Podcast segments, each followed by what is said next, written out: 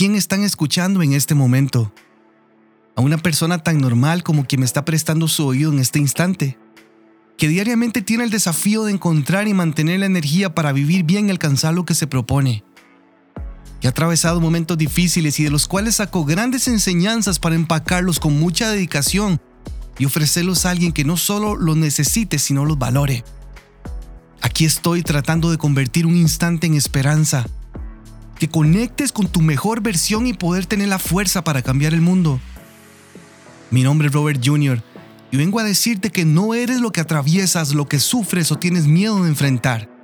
Eres más de lo que imaginas y si hablamos de problemas, recordémosle a cada uno de ellos que tienen sus horas contadas, ya que no hay días grises, solo nubes pasajeras.